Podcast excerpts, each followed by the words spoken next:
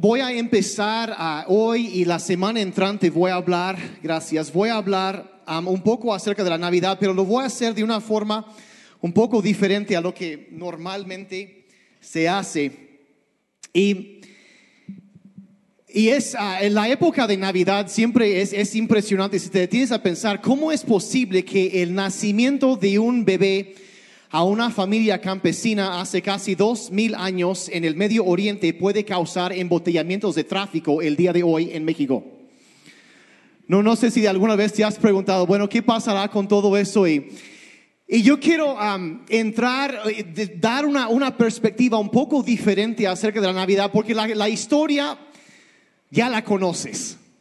Pero hoy y el próximo domingo um, quiero enfocarme y sacar algunas, quizá lo que podríamos llamar unas verdades un poco más profundas, un poco más ocultas en la historia de la Navidad, para que entendamos todavía más de lo que Dios quería hacer cuando envió a su Hijo Jesucristo a este mundo. Así que, entonces lo que vamos a hacer ahorita es, vamos a leer el primer, eh, primer versículo del libro de Mateo y, y, voy a saltar algunos versículos, voy a tocar algunas cosas y después vamos a sacar simplemente algunas verdades que podemos aprender de esto, tanto de lo que dice y también de lo que no dice um, este relato. Entonces, vamos a, a empezar Mateo 1, verso 1 y dice así la Biblia, dice el libro de la genealogía de Jesucristo, hijo de David, hijo de Abraham.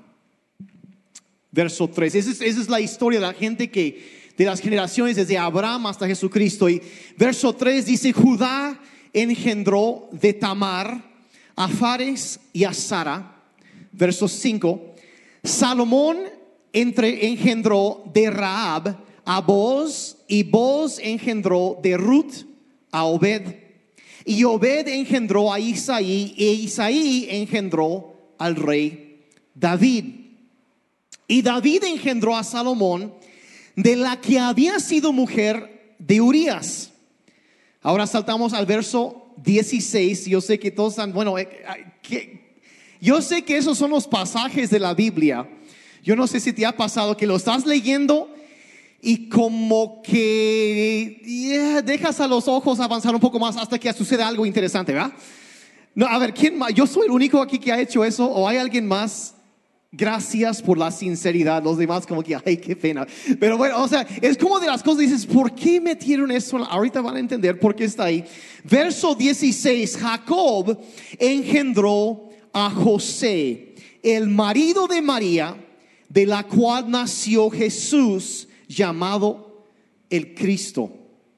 Verso 17. De manera que todas las generaciones desde Abraham hasta David son 14 generaciones.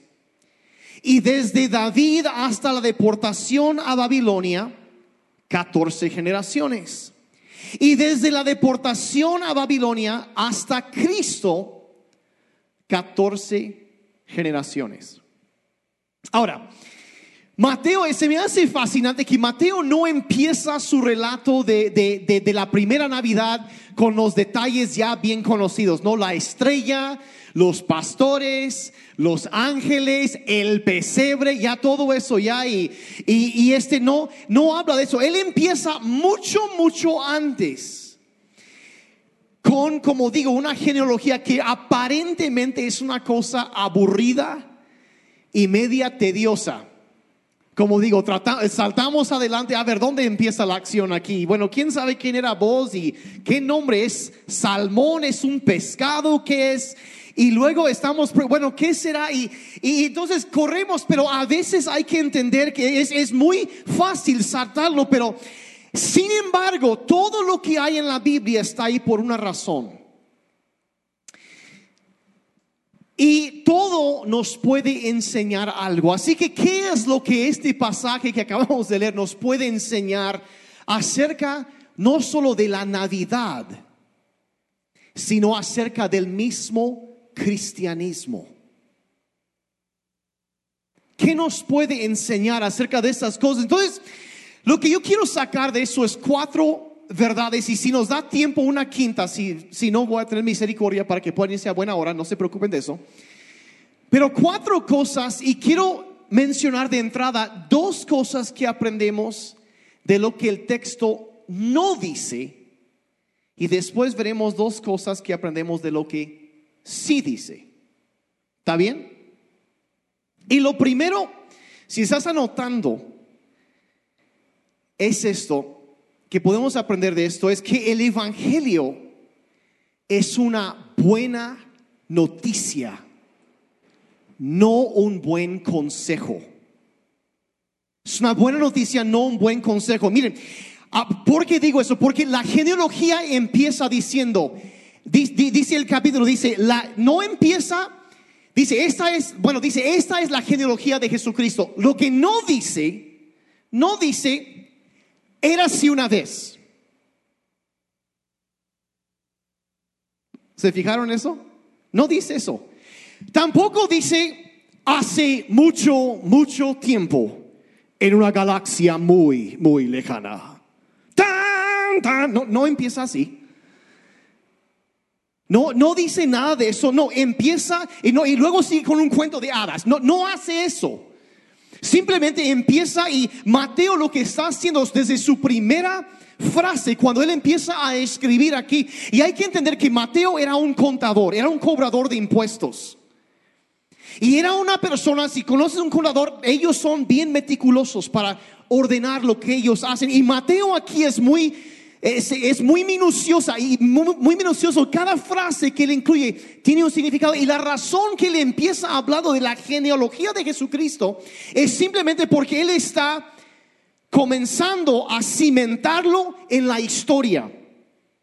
En la historia. Y significa que lo que está basado esto, lo que, lo que creemos acerca de Jesucristo es algo que se basa en la historia. No es un cuento de hadas, no es ficción, no es, era así una vez en el Medio Oriente, no, no es eso, sino que es algo cimentado y basado en la historia, con antepasados reales tal como tú y yo tenemos. Y es lo que Él, y no es Jesucristo, no es una metáfora, no es una leyenda ni un mito. Esto que están oyendo realmente sucedió. Ahora, ¿por qué es tan importante este hecho? Entre lo básico que nosotros tenemos una fe basada en hechos históricos, no un cuento de hadas. Aparte de eso, ¿por qué digo esto de que es una noticia y no un consejo? Bueno, un consejo es cuando te dicen qué es lo que debes hacer. Te dicen qué debes hacer, pero una noticia te informa acerca de lo que ya se hizo. Ahora yo sé que suena muy sencillo esto, pero cuando captas esta verdad, o sea, un consejo te anima a hacer algo, pero una noticia te anima a reconocer lo que ya aconteció. Tan sencillo y un consejo te da a ti la responsabilidad de actuar, pero una noticia te dice que alguien más ya actuó. Y la diferencia aquí me gusta ilustrarlo de esta forma. Supongamos que hay una ciudad, que viene un ejército muy grande avanzando contra esta ciudad y los van a atacar. Ahora, ¿qué es lo que esa ciudad necesita? Necesita consejeros militares. Necesita alguien que venga y les diga, mira, necesitan tener defensas aquí y algunos hoyos aquí y vamos a poner tropas acá y los francotiradores acá arriba y los tanques allá abajo y, y así entonces, y eso es un consejero, les dice qué es lo que deben hacer. Pero vamos a suponer que mientras va avanzando ese ejército, un gran rey intercepta el ejército enemigo y los derrota en el campo de batalla. Ahora, ¿qué sucede en esa ciudad? Ellos ya no necesitan un consejero, sino que lo que necesitan ahora es un mensajero. Un mensajero que en lugar de decirles qué es lo que necesitas hacer, los, los, mensajeros no dicen qué es lo que necesitas hacer. No, en este caso llegan unos mensajeros y en griego la palabra para mensajero es ángelus. O sea, un ángel. Y llega un ángel o ángeles y les dicen, les traemos buenas noticias de gran gozo. Y eso es lo que esa ciudad necesita. Y en otras palabras, dejen de huir, dejen de construir sus fortificaciones, dejen de tratar de salvarse ustedes mismos, porque el rey ya intervino y ha llegado a salvarlos. ¿Alguien me está siguiendo? Esa es la diferencia entre un, un consejo y una buena noticia. Algo sucedió. Y todo cambió y, y, nosotros, como bien sabemos, no podíamos salvarnos a nosotros mismos. Así que Dios vino a salvarnos. Vino a salvarnos. Y miren, hay muchas religiones, incluso hay muchas iglesias en donde presentan el Evangelio de Jesucristo no como una buena noticia, sino como un buen consejo. Como un consejo y, y proclaman así, la salvación es algo que tú tienes que luchar y esforzarte e intentar. Y, que, y, si, y, si, y si le haces bien, quizá algún día puedas lograrlo. Y según ellos, si tú oras suficiente, si obedeces suficiente y, y si transformas tu, tu, conocimiento, entonces lo habrás alcanzado. Pero el Evangelio cristiano es algo diferente. Los fundadores de otras religiones, a ellos siempre dicen de una manera u otra, eh, mira, yo estoy aquí para mostrarte el camino hacia una realidad espiritual. Tienes que hacer esto y esto y esto. Pero, y eso es un consejo, pero Jesucristo, el fundador del cristianismo, viene y dice, yo soy la realidad espiritual. Y tú no podías acercarte a mí, así que yo bajé para acercarme a ti. Y eso es una noticia, una muy buena noticia. Prácticamente todas las demás religiones, filosofías, dan consejos. Dan consejos y es por eso que el cristianismo es único en declarar la noticia de la participación de Dios en la historia humana. La Navidad es el comienzo de la noticia que Dios vino a rescatarnos porque nosotros no podíamos salvarnos solitos. Es la noticia y nos enseña que el Evangelio, el cristianismo, no es un buen consejo, es una buena noticia. Veo los engranes girando. Los voy a retar en su pensamiento ahorita. Entonces, eso es lo primero que, nos, que podemos aprender, que es una buena noticia, no solo un consejo, es una noticia. Ahora, la segunda cosa que quiero Quiero tratar de estirar tu imaginación con lo que estoy a punto de decir y no me voy a indagar mucho en esto, pero quiero nomás soltar un pensamiento. Y eso es, yo considero que la segunda cosa que podemos aprender de esto es que la historia del Evangelio cambia la forma o la manera en que leemos o entendemos o oímos otras historias. Cambia la manera de entender las cosas que suceden. Y yo, y alguna vez te has preguntado, ¿por qué es que nos gustan las historias, la ficción, las películas? las historias en los libros, en las, nos, nos gustan las historias en donde hay buenos y malos y, todo es muy claro. Y al final de la historia, el bien triunfa. Y el mal es destruido. Y, simplemente al, final los buenos ganan y los malos pierden. ¿A, cuánto les gustan esas historias? Nos gustan, eh, o sea, es, es tan sencillo. Y, y la verdad es, es interesante para mí ver cómo hoy en día hay muchos que critican ese estilo de historias. Porque dicen que es, ah, es que los seres humanos necesitamos ser más realistas. Necesitamos entender, no, es que las cosas no siempre son blanco y negro, sino que es gris. Todo es gris. Y, honestamente es, es, es como defraudar a las personas, siempre contar un final feliz.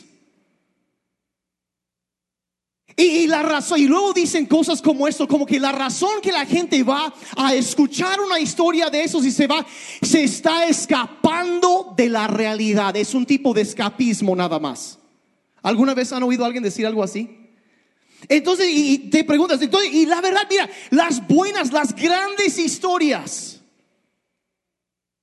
O sea, agarra la, que, la que piensas, o sea, eh, dice que la gente sigue y, se pone a ver tal película o algo así porque están tratando de escaparse de una realidad mucho más triste.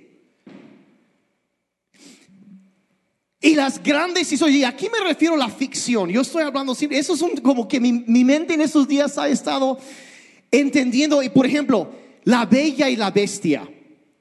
Yo, yo no soy de las películas de princesas, yo, yo voy a decir la verdad, no, no soy. Pero hay algo ahí, o sea, es, es la bella durmiente. Las leyendas del rey Arturo. El Señor de los Anillos. Si nos pegamos, los Vengadores. Ok, si me están, ese pantera negra. O sea, eso, ¿qué es lo que, lo que tiene? Mire, todos sabemos que esas cosas no sucedieron. Y si eso le cae de noticia a alguien, bueno, lo siento, ya lo, ya lo siento. No sucedieron, pero, pero de alguna manera, ¿a poco no es cierto que ves una de esas, algo así, y como que trae una satisfacción? Como que, ah, ¿a poco no es cierto? ¿Por qué será eso? La verdad es que miren, en nuestros corazones como seres humanos hay el deseo de experimentar algo sobrenatural, de, de poder escaparnos de una muerte segura. De ser el héroe que rescata a alguien, de, de conocer un amor que nunca va a terminar de, nunca envejecer, de poder volar, de triunfar sobre el mal. Y la verdad es que cuando una historia de fantasía se cuenta bien, es una cosa, la encontramos increíblemente conmovedora. No encontramos tan satisfactorio. ¿Por qué? Porque aunque sabemos que lo que acabamos de ver no es cierto, nuestros corazones por alguna razón anhelan esas cosas. Si la bella y la bestia nos dice que hay un amor que puede transformar nuestra mala manera de actuar, de vivir. La bella durmiente nos enseña que hay quienes viven bajo un hechizo terrible de un ser malvado, pero que hay un príncipe que puede venir a romper eso. Iron Man nos enseñó que es posible superar nuestro propio egoísmo y estar dispuestos a sacrificarnos para salvar a los demás. Y esas cosas nos inspiran, nos hacen, eh, vemos eso y, y queremos y creemos, o cuando menos queremos creer que son ciertas, creemos que la muerte no debe ser el final. No deberíamos perder a nuestros seres amados. Y la verdad, la maldad no debería triunfar. Y nuestros corazones saben que aunque la historia que estamos viendo o oyendo no es cierta, hay algo detrás de eso que debe ser cierto. Pero la mente dice que no, y los críticos también, y toda la gente, y, que, si te dejas llevar por un cuento de hadas cuando realmente crees en los valores morales absolutos y, y en lo sobrenatural y en la mortalidad, nada más es escapismo, estás tratando de huir de una realidad pésima. Y luego llega la historia de la Navidad. Y parece una leyenda. Un ser viene de otro lugar. Entra en nuestro mundo y tiene poderes sobrenaturales. Puede sanar a los enfermos y, levantar a los muertos y, puede, puede, calmar tormentas y sanar enfermedades y luego sus amigos lo atacan y lo matan y todo parece estar perdido. Pero tres días después, se levanta de entre los muertos y salva a todos. La diferencia es que la historia que les acabo de contar no comienza con un era así una vez. No comienza con eso. Y Mateo dice que esto no es un cuento de hadas, es, si no es una obra, una historia de ficción, sino que Jesús es la realidad debajo de todo, que todas las demás historias grandes señalan de alguna manera u otra. De alguna manera, y si Mateo tiene razón en lo que él dice aquí, entonces significa que sí, el mundo entero está abajo el control y el dominio de un ser malvado que tiene el mundo hechizado, pero y están bajo su poder, pero que también hay un príncipe que vino a romper eso. Y hay un amor del que nunca seremos separados.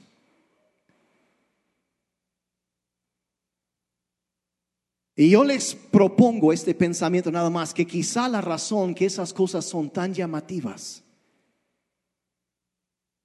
como dije ahorita, es porque señalan una verdad más profunda. Los dejo pensando con eso.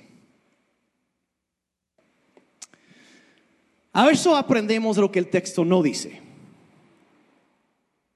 Acabo de ver foquitos prenderse por todas partes.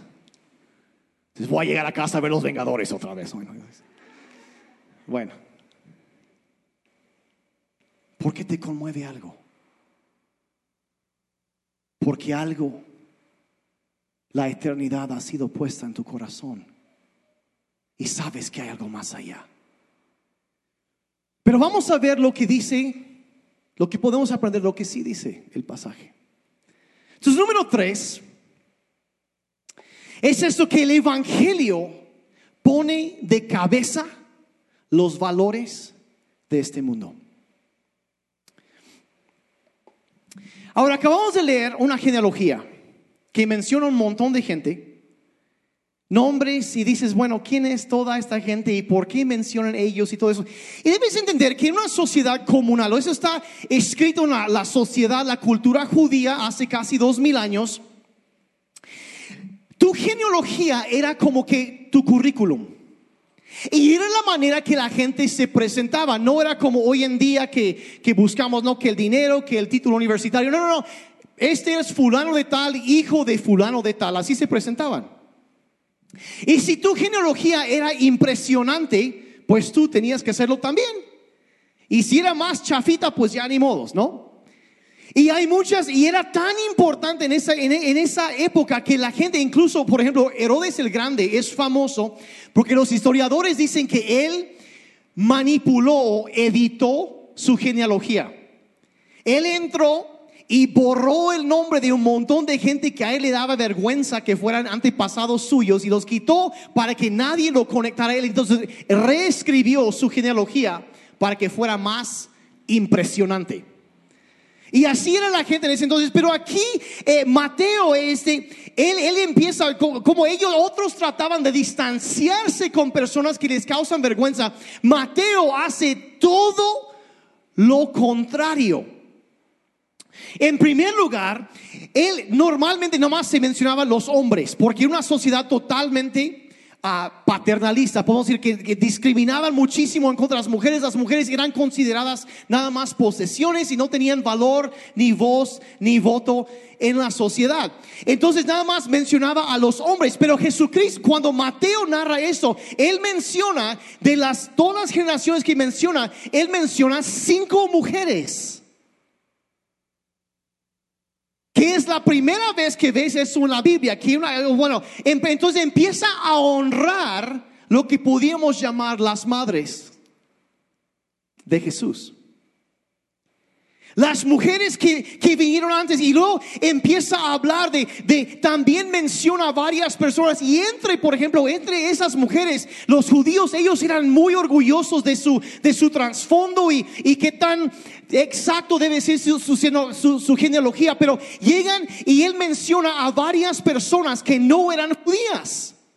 Por ejemplo, lo primero que él mencionó ahí fue una mujer llamada Tamar. Que esto en sí es una, es, un, es una vergüenza en la historia porque Tamar, eh, menciona Judá, tuvo hijos con Tamar, pero Tamar, eh, aquí desde aquí empieza a hablar Mateo de los problemas que había en familias. Tamar era la nuera de Judá, no su esposa. Era la esposa de su hijo quien, quien falleció. Y después ella, la Biblia relata como ella se vistió de prostituta y sedujo a su suegro y tuvieron hijos. Y todavía para rematarlo, Mateo menciona los dos hijos que tuvieron. Ahora, esto es como que, ah, caray, familia ligeramente disfuncional. ¿A poco no? Eso no es la clase de cosas que vas a incluir en una genealogía normal. No, hombre, lo hubieran borrado desde, pero ahí está. Y luego salta unos, unas generaciones más adelante y nos topamos con una mujer llamada Raab. Que Raab tampoco era judía. Era cananea. Y Raab no solo se vestía de prostituta como Tamar, Raab era prostituta. Y era conocida en su ciudad, en Jericó, por eso. Un hombre judío se casó con ella. Y ella dio a luz a un hombre llamado Boz, que fue el esposo de Ruth, que Mateo también menciona esa historia. Y Ruth tampoco era judía, era moabita de otra nación que odiaban a los judíos. Entonces Mateo está mencionando a diestra y siniestra, no, y ella era viuda. Y es, es, es, es una cosa que dice, ¿cómo es posible que menciona todo eso? Entonces de ahí, pues Ruth, ah, de, de ella y de vos nace un hombre llamado Ah, aquí, me, perdí. Después su, su, nieto es Isaí y después Isaí es el padre de David. Y ah, eso sí, ese sí es un nombre que me gustaría tener en mi, mi genealogía, porque eso ya es realeza. ¿Verdad? Como que, ay, eso sí lo dejas ahí. Entonces tienes un montón de gente que se avergüenza, ay, ay, ¿cómo no? ¿Qué, ¿Qué familias más disfuncionales? Y llega, ay, por fin el rey David. Pero en lugar de dejar a David bien y nomás decir David eh, fue el padre de Salomón, no, Mateo dice, David tuvo a Salomón con la que había sido mujer de Urias. Aquí, se menciona, aquí, aquí menciona el caso más vergonzoso en toda la historia de la nación de Israel el rey David. Y Urias, quien menciona aquí, había sido uno de sus hombres valientes de David. Tenía un grupo de 30 hombres que eran su guarura personal. Y Urias era un, una mole humana, era, era un guerrero de los más increíbles que es como un Rambo antiguo, pues. Era como Jason Bourne y Rambo y Iron Man, todo en uno. Sí, para que te, se den la idea. Y él había defendido, salvado la vida de David. Y un día él, está de viaje. David ve a su esposa, que ni siquiera menciona el nombre de esta mujer, se llamaba Betsabé. No menciona el nombre de ella, nada más dice que ella había sido la mujer de Urias. David se deja llevar por la lujuria, manda a traerla y de acuerdo a algunos comentaristas capaz la violó. Ella queda embarazada. David es aquí voy a hacer, entonces manda matar a Urias, su amigo, para encubrir lo que él había hecho.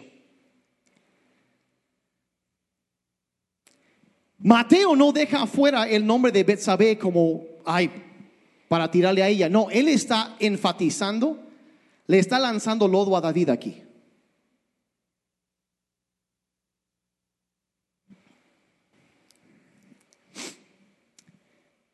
¿Por qué menciono todo esto? Si, si las mujeres eran excluidas en la sociedad, si eran discriminadas, si la gente extranjera era discriminada, menospreciada, maltratada. La gente que, que, tenía otro, eh, digamos, eh, tenía un, trasfondo pecaminoso, todo eso. Toda esa gente que eran eh, moralmente excluidos de la sociedad y todo eso. Pero Mateo hace hincapié sobre cada una de esas situaciones, de lo más vergonzoso que hay en todo el Antiguo Testamento. ¿Y por qué lo hace?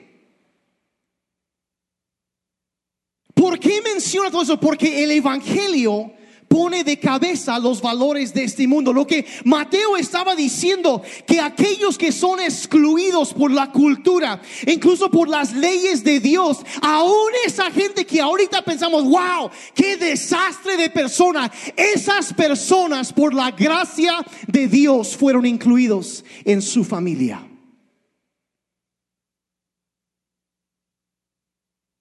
Nos enseña que no importa qué tan mal, qué tan desastre, que no importa tu raza, tu género, tu nivel socioeconómico, a una persona de mayor importancia que era David, únicamente podía estar ahí por la gracia de Dios, porque él no lo merecía. Y en la familia de Dios, en Cristo Jesús, lo que Él ha hecho es, es, unir a todo eso y decir que no importa tu raza, tu género, tu nivel socioeconómico, eh, tu, los pecados, que somos todos igualmente pecadores y perdidos, pero igualmente amados y aceptados y llenos y rescatados por la gracia de Jesucristo. Y podemos ser parte de la familia de Dios. Y lo que esta historia que al mejor no ves tanto, pero lo que eso nos enseña es que no importa qué tan mal te has portado o hasta dónde has llegado, no es demasiado tarde. Si hay arrepentimiento y fe en Jesucristo, tú también puedes ser parte de su familia. Esa es la verdad detrás de esto. Si te arrepientes y crees en Cristo, su gracia puede cubrir tus pecados y unirte a Él. Y saben que dice en, Hebreos capítulo 2, dice que Él no se avergüenza de llamarnos hermanos. Y yo quiero que tú sepas, si tú no oyes nada más de lo que yo digo el día de hoy, dices es que si supieran lo que ha pasado en mi vida, quiero que sepas que Dios no se avergüenza de ti. No se avergüenza de ti. Y hay nada más allá de su gracia. Siempre en cada sociedad hay miembros que hay, cada cultura anima a sus miembros a menospreciar a ciertas personas a rechazar a ciertas personas para que ellos puedan sentirse mejores. Quizá es la gente más pudiente o menos pudiente o más preparada o menos preparada. Yo no sé cuál será. Pero hemos sido muchas veces formados para, para menospreciar aquellos cuyas ideas políticas, por ejemplo, pensamos que causan daño otros niveles socioeconómicos que no es el nuestro y, tenemos la idea que hay, pues no lo merecen o son sucias de alguna forma y que no vamos a andar con gente así, nosotros vamos a estar bien, pero los valores de Jesús son completamente diferentes. Al mundo le importa el color de la piel. Al mundo le importa el trasfondo, el dinero, el clasismo, todo eso que dicen, pero Cristo pone todo eso de cabeza y las cosas que tanto importan afuera no tienen lugar en la iglesia. Los veo muy callados. Están pensando. Todo cambia. Nadie está fuera del alcance de su gracia. La cuarta cosa es que Dios puede tomarse su tiempo, pero siempre cumple su palabra. Puede tomarse su tiempo, pero sí, siempre cumple. Si Dios le había dicho a Abraham, 1500 años antes, que iba a bendecir al mundo entero a través de él, y tardó siglos en cumplirlo. La Virgen María después, ella canta y dice que Dios cumplió la promesa que había hecho Abraham. Y él se tarda incluso antes del, del, del pero se, se tardó milenios en hacerlo. Siglos y siglos y siglos. Y la verdad, incluso antes del nacimiento de Jesucristo, si tú entras a estudiar, Dios no había mandado siquiera un solo profeta en 400 años. Ahora, yo no sé qué habrán pensado los judíos durante ese tiempo.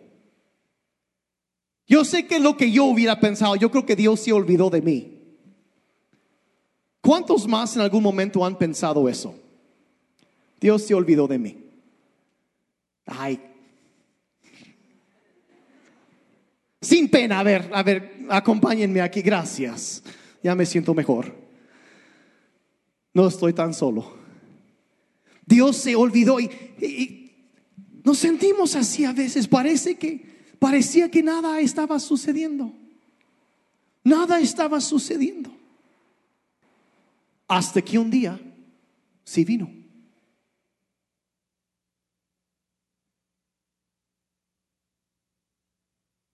No puedes juzgar a Dios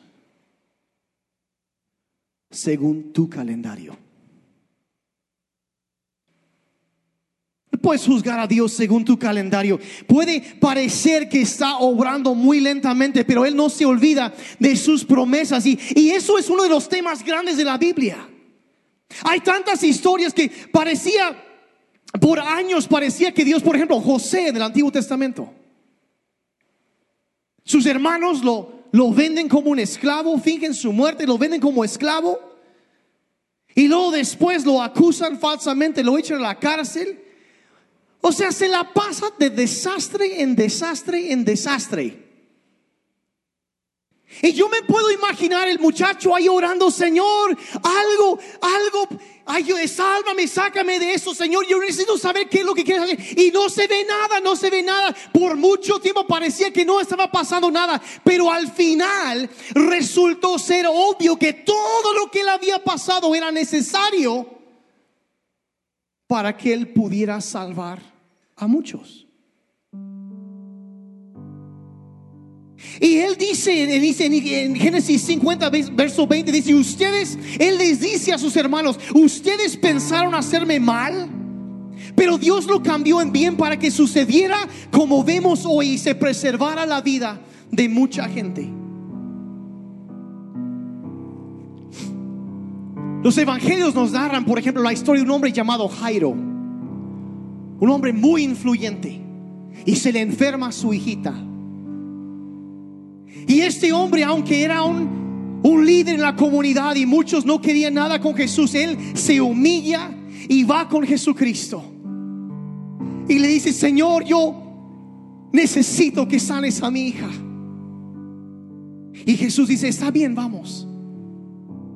Y se van, y van caminando. Y Jairo yo creo que ha de haber sentido un descanso. Ah, ya vino Jesús. Y mientras van avanzando, una mujer se acerca y lo distrae a Jesús. Y se empieza a armar todo un escándalo. Y yo puedo imaginar sus pensamientos de Jairo. Ay, esta vieja que no lo deja en paz. Que, pase, es que mi hija necesita. Y, y, es que no. Y, y, Jesús se queda ahí y empieza a hablar con la señora y Jairo ahí comiéndose las uñas. Y mientras él está ahí nervioso, asustado, llega la noticia que él no quería oír. Ya no molestes al maestro, porque la niña ya murió.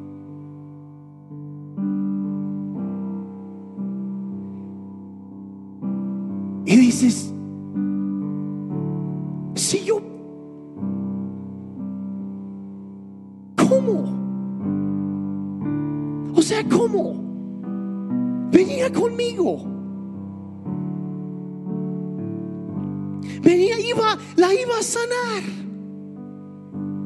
Y toda esta gente ya es gente grande, ella tenía toda su vida por delante. ¿Cómo es posible que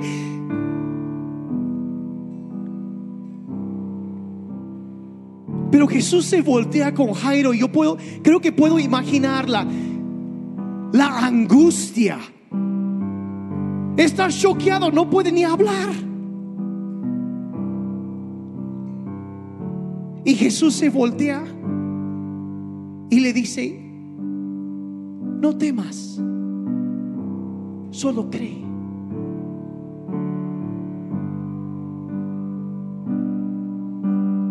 Si nosotros tenemos en la vida, tenemos nuestra idea de cómo Dios debería intervenir. De qué es lo que Dios debería hacer. ¿A poco no es cierto? Todos sabemos bien eso, lo tenemos bien claro en nuestra mente. Lo que Dios debería hacer es esto. ¿A poco no? ¿Verdad que sí? Otra vez soy el único. No, de esto es lo que, si yo fuera Dios, esto es lo que yo haría.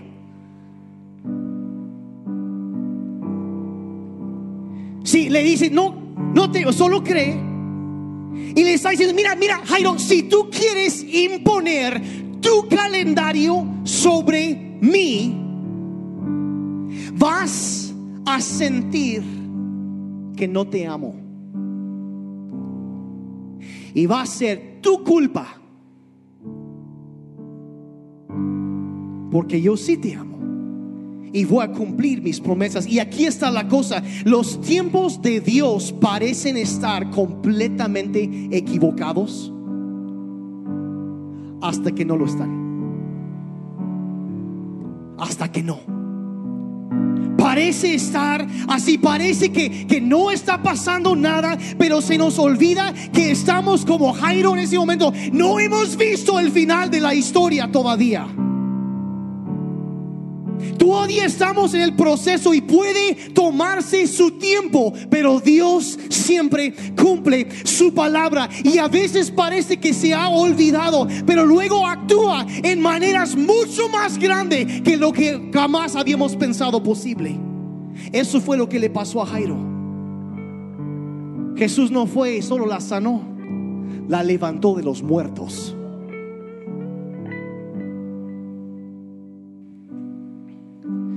Recuerda a José. Recuerda a la hija de Jairo y recuerda que cuando Dios quería cumplir su promesa, el rey no nació en un castillo. Nació en un pesebre. Y luego fue una cruz a morir. Pero porque lo hizo, Dios cumplió su promesa de traer un Salvador a este mundo. Y eso es lo que celebramos en la Navidad.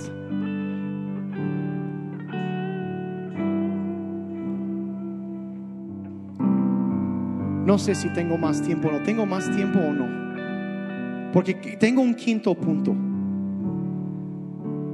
que no está en los apuntes y no está en la, de la Biblia, pero lo tengo en mi mente. O nomás lo doy en la segunda reunión. Lo doy aquí. Eso va a sonar bien raro.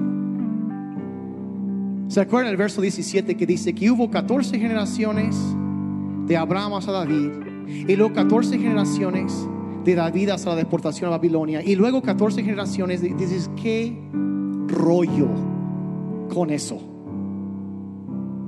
¿Qué rollo? ¿A quién le importa 14? Aguántenme aquí un momento. Mateo hace alarde de este detalle. ¿Por qué? ¿Por qué? Porque, y, y todo, todo eso, ahora, lo que eso, si 14 y 14 y 14 son 6 7 ¿verdad? Sencillo. Dice, ¿qué es, qué es eso? Y fueron seis, siete de generaciones hasta que llega a Jesucristo. A veces, bueno, eso, eso está medio... Bueno, en la Biblia el número siete es un número muy significativo. Muy, muy, muy importante. Es más, habla de la creación. Dice que el séptimo día Dios descansó. Y luego, cuando llega entonces ellos los judíos, como en referencia a eso, cada siete días tienen el sábado, el séptimo día, ahí es donde descansan, no hacen ningún trabajo. Ni ellos, ni sus animales, ni sus máquinas, ni nada. Y luego en la ley empieza a ver que no solo cada siete días, sino que cada siete años, cada séptimo año debía ser un año de descanso y no podían sembrar en sus terrenos.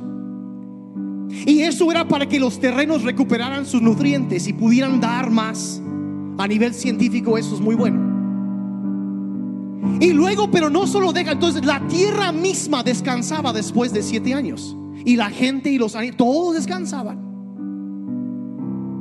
Y luego, pero eh, todavía encima de eso, cada siete grupos de siete años, el último, o sea, el año 49, siete por siete era lo que la Biblia llamaba el año de jubileo, donde todas las deudas eran canceladas y todos los esclavos eran puestos en libertad.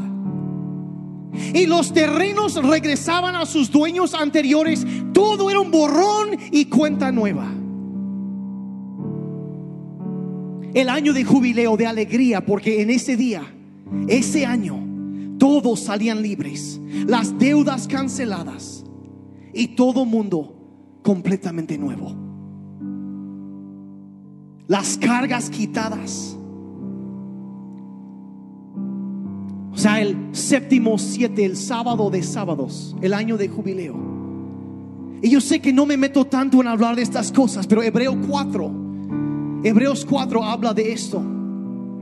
Y lo que Mateo dice que hay un reposo, un descanso que queda para aquellos que sirven al Señor. Y, dice Mateo que había seis siete y luego Cristo era el séptimo.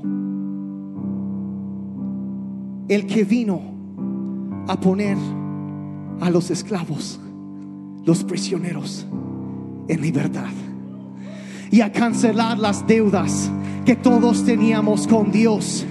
Y él dijo, vengan a mí los que están cansados y cargados y yo les daré un descanso. La quinta verdad es que Cristo es nuestro descanso nuestro reposo. Y cierra tus ojos un momento. Yo no sé, quizá esta época de Navidad para ti resulta estresante, resulta cansado, agotador. Quizá estos años que han pasado han sido los peores de toda tu vida y vienes cansado, agobiado, agotado, agotada en tu alma. Y dices, yo necesito descanso. Él es el que viene a quitar esa carga, a ponerte en libertad y dar un descanso para tu alma. Yo sé que he hablado de cosas que requieren mucho más pensamiento que lo que normalmente hago hoy. Pero cuando tú empiezas a captar lo que hay detrás de lo que sucedió en la Navidad, no es un consejo, es una buena noticia. No podíamos salvarnos. Así que Dios invadió este mundo. Yo voy por ellos. Y hay algo en nosotros que clama por algo más allá en la eternidad. Y no importa lo que tú has hecho, de dónde vienes. No importa tu nivel socioeconómico, no importa el color de tu piel. La prostituta y el rey, ambos tienen un lugar en la mesa del Salvador por su gracia y podemos descansar del esfuerzo y descansar simplemente en el amor y la gracia de Jesucristo. Padre, mi oración por cada persona aquí presente y que nos acompaña en línea este día. Señor, en este día es que podamos entrar a ese descanso. Hay tanto más que se podría decir, pero Señor, gracias que es una buena noticia el Evangelio, la venida de Jesucristo a este mundo. Gracias Señor que tenemos un lugar en tu mesa. Padre, gracias que aquello por lo cual nuestro corazón anhela, Señor, desea, nos lo puedes dar, Señor. Lo puedes dar. Y Padre, por aquellos que necesitan un descanso en su alma, en su espíritu, te pido que traigas descanso sobre sus vidas. Quita la carga, Señor. Y en esta Navidad, Padre, podemos conocer aquel que vino a darnos nuestra paz. Paz, llenarnos de tu paz, Señor. Gracias por lo que has hecho, Jesucristo. Te bendecimos y te honramos. En el nombre de Jesús. Amén y amén. Vamos a alabar a Dios un momento. Amo tu voz. Me has guiado por el fuego oscuridad. Tú estás cerca de mí. Te conozco como padre, como amigo también yo cantaré de la bondad